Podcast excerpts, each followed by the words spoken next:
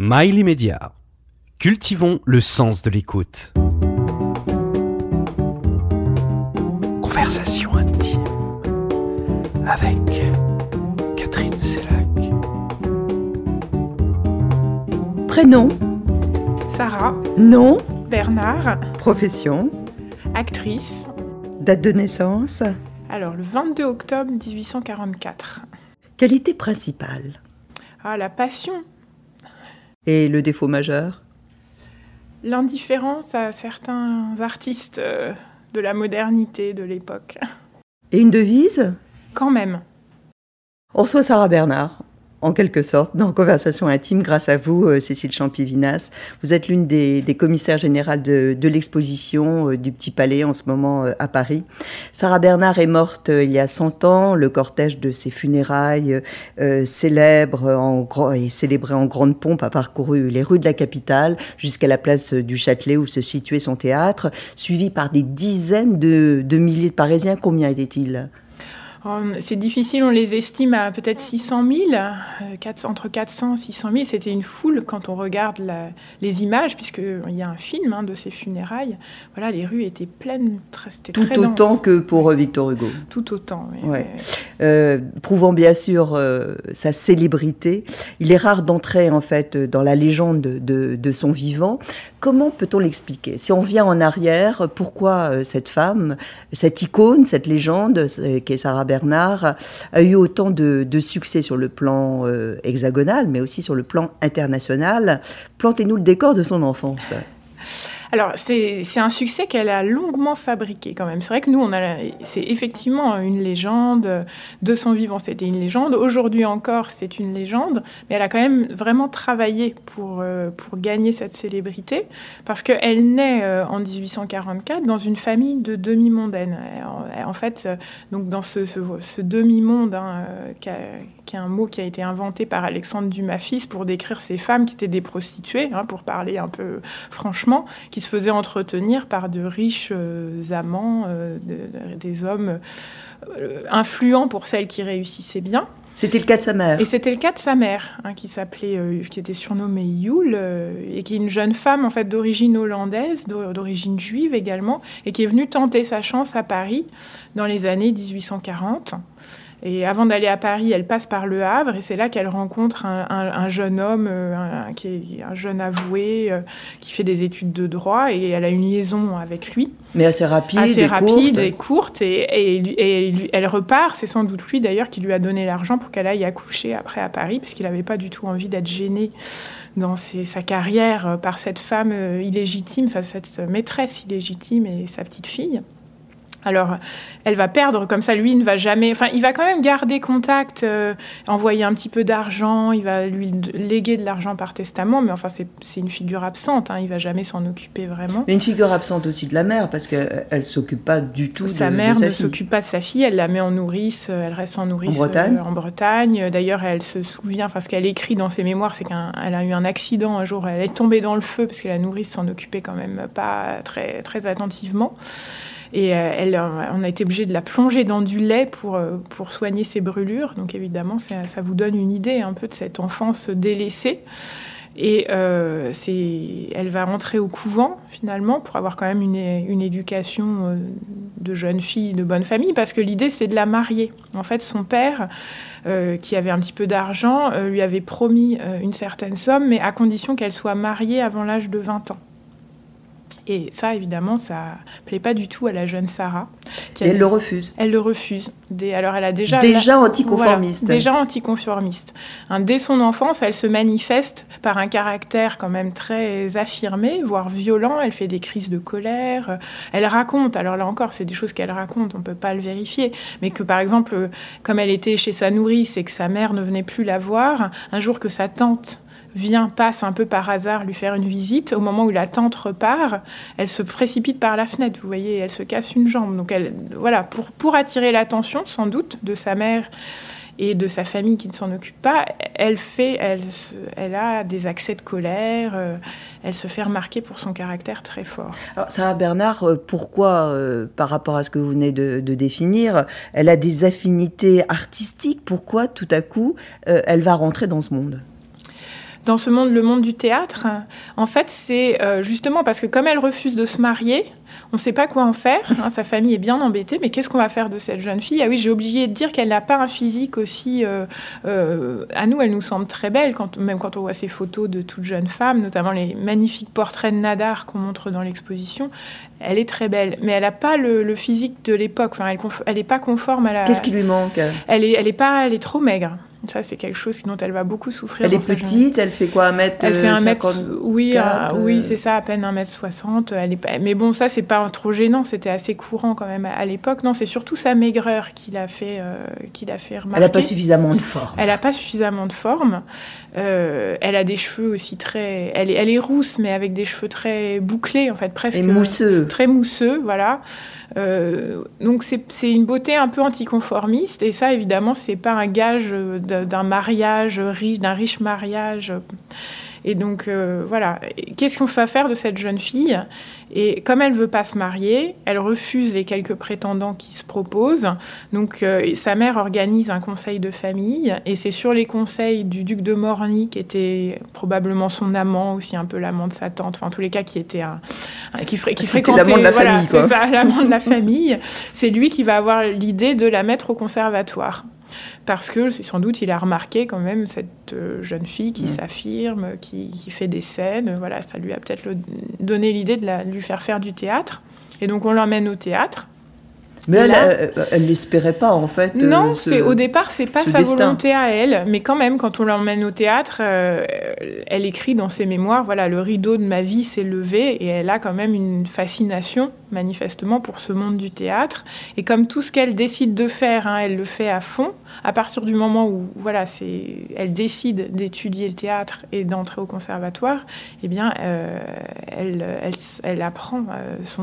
Mais elle ne va pas y rester très longtemps.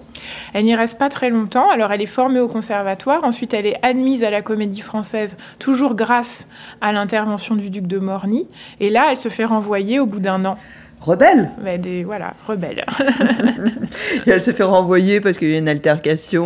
Euh, parce que sa petite sœur, parce qu'elle elle avait deux sœurs, dont une plus jeune sœur de qui elle était très proche, marche euh, un jour de cérémonie. Euh, cette jeune sœur, Regina, marche sur la traîne d'une actrice sociétaire, donc qui avait déjà un rang plus élevé. Oui, parce qu'il y a une hiérarchie, à, la une hiérarchie à la. Comédie Française.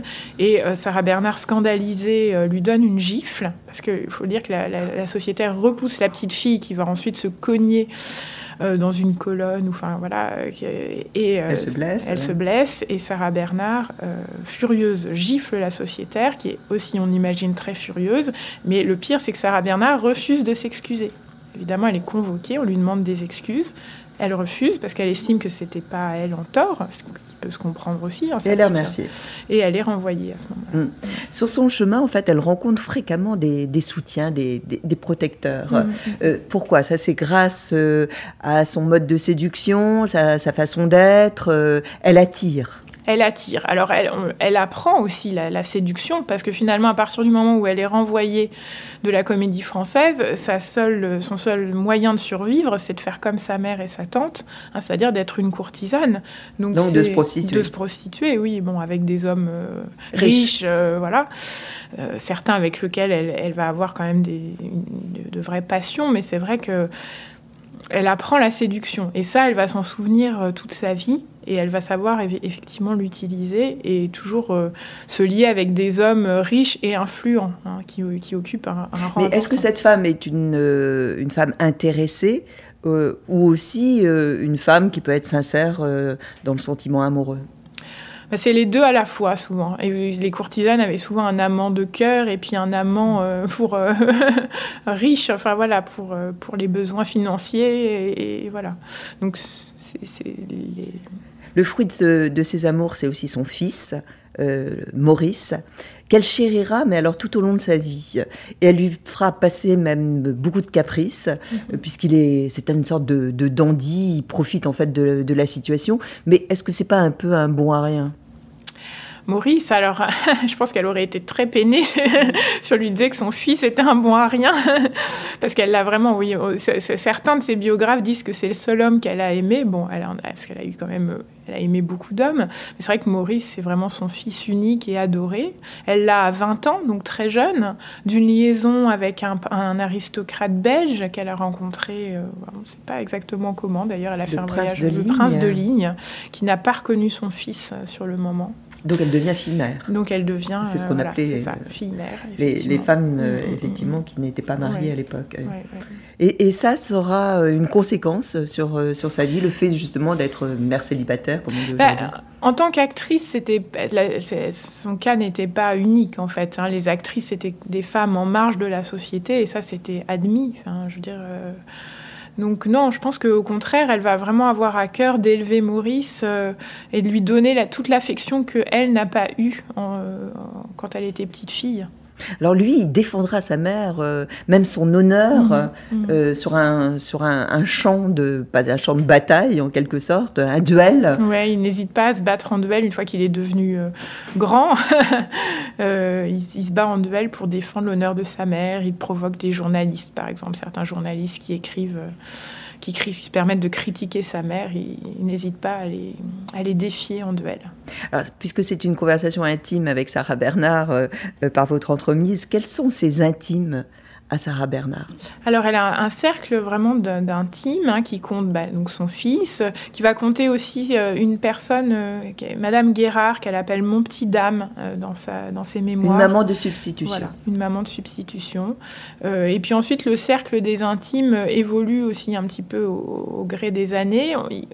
Ce cercle compte des artistes. Hein, notamment Georges Clérin, qui a un, ses amants dans les années 1870, qu'elle surnomme Jojotte, et qui lui va la suivre toute sa vie. Il y a aussi Louisa Béma, une femme, femme artiste, femme peintre, qui a aussi été sans doute euh, son amante. Hein, euh, parce qu'il y avait des amours saphiques aussi. Oui, probablement. Mm. Même si voilà, elle-même reste discrète là-dessus, c'est vrai que vraiment Louise Abema, c'est quand même une, très proche de Sarah Bernard. Alors elle l'a peint d'une manière admirable. Mm-hmm. Euh, c'est vrai qu'on peut voir euh, des, des, grandes peintures euh, d'elle, des portraits brossés donc et faits par, par Louise Abema, magnifiques. ça vient d'où ces portraits? Alors les portraits de, Louisa Bema, alors certains appartiennent à des, musées aujourd'hui. Hein. on présente notamment un grand, un, grand tableau. C'est pas vraiment un portrait, mais c'est un tableau qui, est, qui inspiré du jardin d'hiver de Sarah Bernard, où on voit euh, Sarah Bernard et derrière Louisa Bema. Et après, il y a aussi des portraits qui ont disparu, hein, puisque euh, Louisa Bema avait peint un grand portrait de Sarah Bernard en costume de ville qu'elle a présenté au salon en 1876. Et ce portrait-là. On le connaît encore par une, un dessin préparatoire, mais il a disparu. Il a disparu. Mm. Peut-être qu'on le retrouvera un jour. on fait un appel. Euh, voilà, on fait un appel. Pourquoi Sarah Bernard, elle devient si célèbre? Euh, Est-ce que c'est son talent de comédienne qui en est la seule raison ou bien d'autres choses? Alors c'est son talent de comédienne, mais c'est aussi son caractère et ses excentricités. C'est comme ça qu'elle va se faire connaître euh, sur la scène parisienne. Je dirais que c'est autant pour son talent que pour euh, son caractère euh, excentrique, toutes ses folies. Et elle a l'art de faire le buzz, comme on dirait aujourd'hui. C'est une influenceuse avant l'heure. C'est une influenceuse avant l'heure, c'est-à-dire que euh, sa vie est une œuvre d'art. Vous voyez, son mode de vie, ses costumes, sa silhouette, tout ça est copié, critiqué, mais elle a aussi très bien compris que voilà, c'est en provoquant le scandale qu'elle attire l'attention, en fait. C'est pas grave de scandaliser Elle est très forte parce qu'elle va savoir mm. communiquer communiquer, mhm. euh, sur elle, et elle mhm. va savoir d'ailleurs euh, faire de la réclame, de la pub. Elle n'hésite pas à prêter son nom euh, pour diverses euh, publicités. Euh. On a même une publicité pour les sardines, alors qui est un peu plus tardive, qui date des années 1900, où on voit Sarah Bernard avec d'autres célébrités de l'époque. Oui, oui, tout, tout, est bon en fait pour faire parler. alors tout est bon et, et, à la fois évidemment elle va être beaucoup critiquée. Il y aura quand même beaucoup de détracteurs mhm. à, à, son endroit. elle le vit bien cette critique? Non, elle le vit pas. Elle le vit pas bien. Après, elle apprend à vivre avec, avec elle. Hein, mais c'est vrai qu'elle a toujours une, une méfiance pour, pour les journalistes. Elle s'en moque. Hein. Vous savez ce qu'elle elle aurait dit euh, le, le, jour de sa mort. Euh, il y avait les journalistes qui étaient massés au pied de son hôtel particulier. Alors, Sarah Bernard, qu'est-ce qui se passe? Et elle disait ah ben, après tout ce qui tout ce qu'ils m'ont fait pendant ma vie, je peux bien les faire attendre un peu. Donc non, c'est quand même euh, voilà. Elle a, il faut il faut apprendre à vivre avec ces journalistes qui sont toujours assez trousses.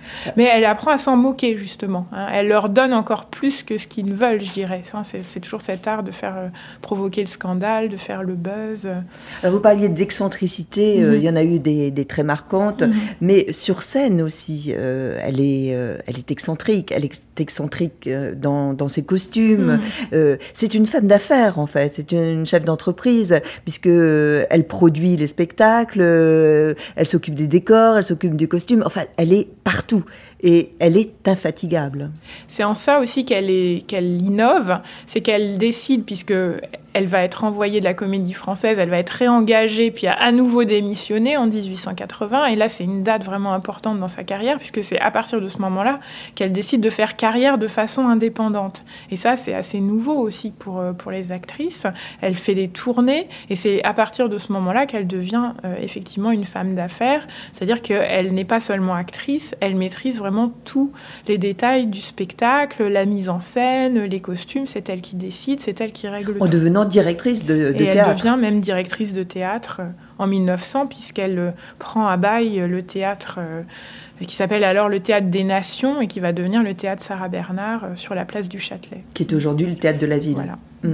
Elle cherchera aussi, une fois qu'elle quittera d'ailleurs la, la, direction de ce théâtre, à ce que ce soit son fils et qui mm. reprenne. Euh, oui, elle espérait que son fils, effectivement, soit un directeur de théâtre. Et, et mais en fait, elle, va assez vite se rendre compte qu'il a besoin de, de quelqu'un qui, qui, fasse effectivement le travail. Et donc, c'est pour ça qu'elle lui associe un régisseur qui s'appelle Victor Ullmann. Enfin voilà, il travaille à deux, quoi. Parce que c'est vrai que Maurice n'est pas doué pour les affaires, c'est un homme du monde en fait, hein, qui il a l'habitude des mondanités, euh, des fêtes. Et de pas trop travailler. Et de pas trop travailler. Mm.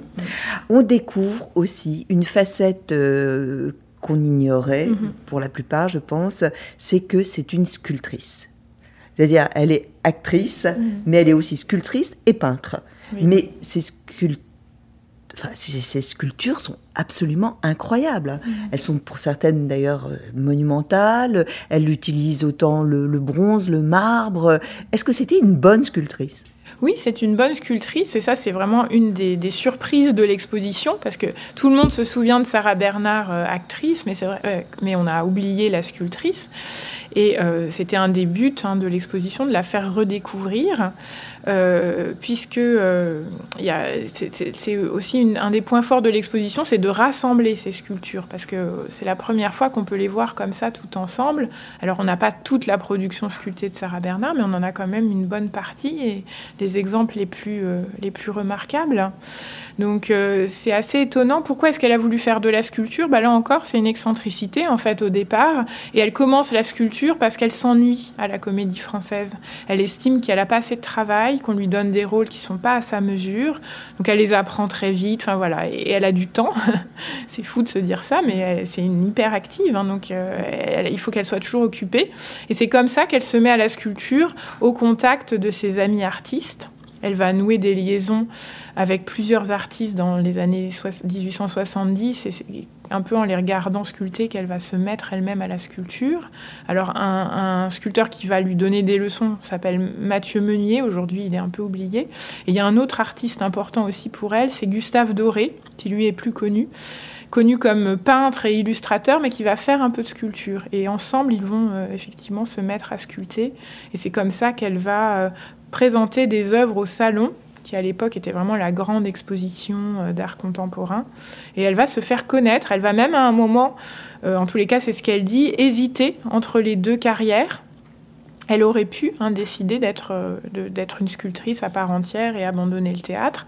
Elle va faire le choix inverse, mais il reste quand même des œuvres tout à fait importantes. Gustave Doré, qui sera d'ailleurs son amant aussi, mm. et qui est l'aïeul de Julien Doré, le, chanteur eh ben d'aujourd'hui. il y a encore des, des liens. Bah, euh, quand on parle de, la divine, on parle aussi de sa voix. Alors mm. la voix euh, d'or, comme euh, l'a qualifié Victor Hugo.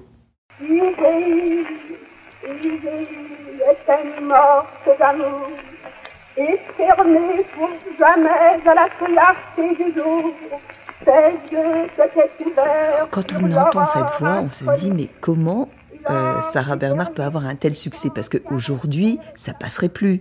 C'est une, c'est une voix euh, qui vient d'outre-tombe, c'est une voix... Euh, alors, est-ce que c'est l'enregistrement ou est-ce que c'est sa voix fidèle? Alors, bah, il y, y, a les deux. C'est vrai que les enregistrements, là, c'est les tout premiers enregistrements qui datent des années tout début des années 1900. Donc la elle est pionnière. Hein oui, elle est pionnière, il faut, faut, souligner. Elle va même aux États-Unis pour enregistrer sa voix. Voilà, donc euh, non, non, elle s'intéresse à la modernité euh, technique, au progrès technique de l'époque. Et donc, elle se fait enregistrer. Et ça, c'est à mettre à son crédit. Après, la qualité reste euh, effectivement, euh, pour nous, euh, assez, assez rudimentaire. Et puis, il ne faut pas oublier qu'à l'époque aussi, on enregistrait en studio. Donc, elle n'est pas enregistrée sur scène. C'est quand même avec des contraintes. Il ne fallait pas bouger. Enfin, voilà. Donc, elle n'est pas non plus dans son au meilleur euh, de sa forme et elle n'est pas dans des conditions excellentes. Enfin, on n'a pas, ça peut pas nous restituer la magie de mm. ce que devaient être les spectacles de Sarah Bernard sur scène.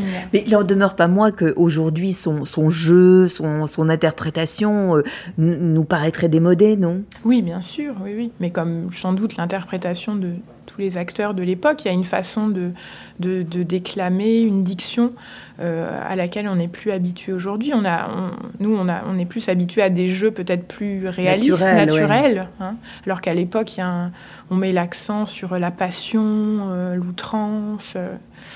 Bon. Ce qu'il faut remarquer quand même, c'est l'extrême clarté de sa diction. On comprend tout ce qu'elle dit. Et ça, c'est des choses que, qui étaient, quelque chose qui a été souligné par la critique et qui était très apprécié aussi.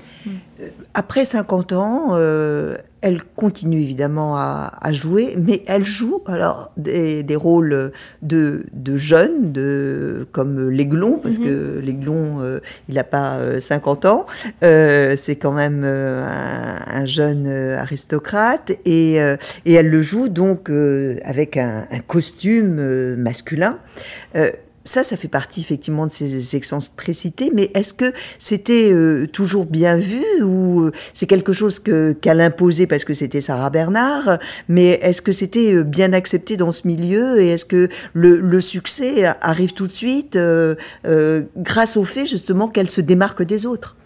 Alors, euh, le fait qu'une actrice joue des rôles de travesti, c'était, assez euh, habituel, assez courant. Il y avait même des rôles, par, par exemple, le rôle de chérubin euh, dans Les Noces de Figaro, c'était traditionnellement interprété par une femme. Donc ça, c'est pas, elle révolutionne pas le théâtre en, en jouant des rôles d'hommes. Mais par contre, ce qui est original chez elle, c'est le fait qu'elle c'est l'intensité en fait. C'est-à-dire qu'elle c'est pas un rôle comme ça euh, par un peu par hasard. C'est vraiment elle s'attache à ces rôles masculins et d'ailleurs c'est ce qu'elle écrit. Elle, il lui semble plus intéressant que les rôles de femmes parce que souvent les rôles de femmes bon, c'est un peu des seconds rôles euh, et c'est le, héros a un caractère beaucoup plus riche et elle peut vraiment euh, raffiner son interprétation, vous voyez, donner une interprétation plus riche, plus subtile. Donc c'est ça qu'elle apprécie dans les rôles d'hommes. Elle meurt souvent sur scène. Elle adore mourir sur scène. c'est une, elle est, voilà, les, gens venaient la voir pour les scènes de mort, en fait, oui, c'est. Beaucoup euh, d'auteurs ont écrit pour elle? Beaucoup d'auteurs. Euh, alors, elle a, elle a quand même certains auteurs fétiches. Alors, un qui est aujourd'hui un peu oublié, qui est Victorien Sardou. C'est l'auteur de Tosca. On connaît encore Tosca grâce à l'opéra de, de, Puccini. Mais il a écrit toute une série de en A. Vous voyez, Fedora, Théodora, Tosca, Gismonda. Ça, ça a été des grands, grands succès euh, à l'époque. Et puis un autre auteur euh, fétiche de Sarah Bernard, lui plus connu, c'est Edmond Rostand. Edmond Rostand qui va lui écrire trois pièces. Euh, la princesse lointaine, la, samaritaine et surtout l'aiglon. l'aiglon qui va être vraiment un triomphe en 1900. Et là, c'est aussi un de ses grands rôles en travesti, hein, puisqu'elle a 56 ans et elle interprète le rôle d'un tout jeune homme de 18 ans et tout le monde l'admire. C'est un succès comme on, a du mal à en imaginer aujourd'hui. Quoi. Ce qui est incroyable, c'est qu'elle est d'une santé quand même très fragile. Dès le départ, hein, euh, elle vit avec un seul rein, mm. avec un poumon, mm. et par la suite, une seule jambe. Mm elle est amputée en 1915, donc elle a déjà 71 ans. Elle est, elle est âgée, mais c'est vrai qu'elle a. en fait, dans sa jeunesse, elle pensait mourir euh, jeune. Elle va être entourée dans sa famille. Ses sœurs vont mourir très jeunes. Hein, la plus. Regina va mourir à 18 ans. Enfin, vous voyez, elle est entourée de, de gens qui meurent très jeunes. Donc elle pensait qu'elle n'allait pas faire de vieux os. et en fait, si, hein, grâce à ce tempérament euh, passionné. Euh, ne se plaignant jamais. Ouais, elle, voilà, elle se plaint pas, elle va jusqu'au bout. Quoi. Elle, ne tient pas compte de sa, sa, souffrance physique. Elle a un grand courage quand même physique. Hein, euh. Comment elle acquiert ce, ce rang international? Bah, Grâce aux tournées, beaucoup. Hein. C'est vraiment les tournées qui vont la faire connaître dans le monde entier. Je dirais que c'est un peu ces excentricités qui vont la faire connaître à Paris, et puis après les tournées qui vont la faire connaître à l'échelle mondiale. Il ne faut pas oublier que c'était il y a plus de 100 ans. Mhm. Donc, euh, elle part euh, aux États-Unis, mhm. elle partira aussi euh, du côté de Moscou, elle va d'ailleurs chasser avec le, tsar, mhm. elle va en Amérique du Sud, évidemment en, Europe. Et, et, tout ça, ce sont des voyages effectivement extrêmement longs et parfois même très pénibles. Mais quand elle peut, c'est en train. Alors elle voyage en train, notamment aux États-Unis, effectivement. Enfin, elle prend le bateau pour aller à New York et puis ensuite elle traverse tous les États-Unis en train. Et son impresario lui fait même euh, aménager un train spécial où elle a, elle a quand même euh, beaucoup de confort, hein, mais euh, elle a voilà un, wagon qui lui sert de salon, une chambre à coucher, elle a même un piano. Enfin voilà, donc c'est vraiment. Elle reconstitue son elle chez elle. reconstitue son chez elle dans le train. Mais il n'empêche que ça reste des tournées qui sont épuisantes. Quand on voit le nombre de villes, par exemple qu'elle a parcouru 56 euh, villes en, à peine un an pour la première tournée aux États-Unis, c'est énorme. Nous, on, referait le périple qu'elle a fait, même aujourd'hui avec tous les moyens modernes, l'avion, etc. Je pense qu'on serait épuisé. Donc il faut se remettre effectivement dans le contexte de l'époque. Alors chez elle, elle en a eu euh, beaucoup. Euh, au moment de, sa gloire euh, financière, mhm. elle a eu euh, des hôtels particuliers. Mhm. elle a eu ce, fortin à, Belle-Île parce qu'elle était tombée amoureuse de, cette île en, en Bretagne. ça, ça lui coûte beaucoup d'argent Parce qu'elle est très dépensière, Sarah mmh. Bernard. Elle est très dépensière. Elle gagne beaucoup d'argent. Chaque fois qu'elle part en tournée aux États-Unis, elle revient euh, millionnaire, mais elle le dépense tout aussitôt. Alors elle le dépense effectivement pour l'aménagement euh, de, ses, de, de, son, de ses hôtels particuliers, mais elle le dépense beaucoup au théâtre aussi, parce que ses mises en scène lui coûtent de l'argent. Et euh, ses décors, les costumes. Les décors, les mmh. costumes, tout ça, ça coûte très cher. Et c'est pas toujours des succès financiers en fait. Hein, il y a certaines pièces, nous évidemment dans l'exposition on évoque les grands rôles, ceux qui ont marqué les esprits, le public, mais il y a aussi beaucoup de pièces qui en fait font des, sont des flops, hein, comme on dirait aujourd'hui. Donc ça, ça lui coûte de l'argent. Et donc à chaque fois, voilà, elle repart en tournée pour financer à nouveau des spectacles à Paris. Alors Sarah Bernard, c'est une femme euh, qui aime la ville, qui aime Paris, c'est une mhm. Parisienne avant tout, mais à la fois elle aime la nature. Mhm. C'est pourquoi elle, se, elle part se ressourcer euh, en Bretagne sur, ce, sur cette île magnifique et belle île, avec des amis. Elle est toujours accompagnée. Mhm. Elle a une cour. Oui, elle a une cour. Elle appelait même euh, sa cour sa ménagerie de façon un peu ironique. Parce qu'elle aimait beaucoup les animaux. C'est ça. Et des animaux plutôt curieux, exotiques même. Oui, oui, ça faisait partie de Des crocodiles, des bois, des panthères. Des... Elle, achetait un peu tous les animaux euh, féroces qu'elle pouvait trouver, notamment en tournée. Elle, raconte par exemple qu'à Londres, elle s'est échappée un moment, elle était en tournée à Londres, elle s'échappe pour aller au zoo à Liverpool et puis elle ramène un caméléon, un, guépard, euh, enfin qui terrorise le voisin voilà. Elle aime bien les animaux exotiques, euh, même féroces, hein, les, fauves notamment. Bon, elle a aussi des perroquets, un singe, tout ce qu'on peut imaginer, un serpent. Euh, voilà. ça fait partie du, personnage. Hmm. Qu'est-ce que vous nous diriez euh, pour, pour nous rendre à, l'exposition du, du, Petit Palais en ce moment? Allez, l'argument le plus fort L'argument le plus fort, eh ben, découvrir euh, justement toutes ces œuvres, euh, les œuvres qu'elle a faites, hein, euh, les sculptures qu'on a parlé. Il y a des très belles choses, notamment des algues qu'elle a en bronze, en bronze doré qu'elle a réalisées à la fin de sa vie à Belle-Île. Ça, c'est une nouveauté. Puis c'est beaucoup d'œuvres qui viennent de collectionneurs privés. Ça veut dire qu'une fois que l'exposition sera terminée, elles rentreront dans leur... On les verra plus jamais. voilà, et on les verra plus avant, avant un certain temps. Et puis aussi, il y a ces costumes tout à fait mm. exceptionnels. Il y a des, bijoux. de scène, des costumes. Certains costumes sont extrêmement fragiles. Par exemple, il y a une robe qu'elle porterait dans un drame qui s'appelait Froufrou.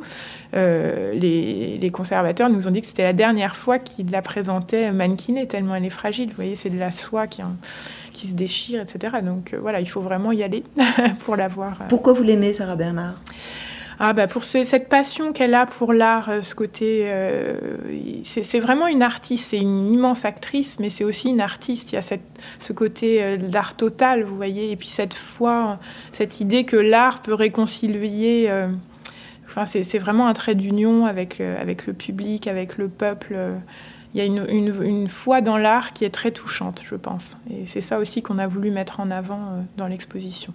On aurait tellement aimé la rencontrer. Oui, on aurait bien aimé, oui.